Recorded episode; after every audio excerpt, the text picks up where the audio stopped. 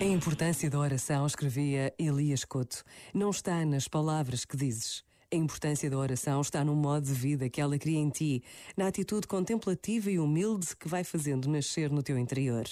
Não deixas de desejar este modo de vida, não deixes que esta atitude desapareça dos teus dias, e com este desejo dá início à tua oração. Este momento está disponível em podcast no site e na app.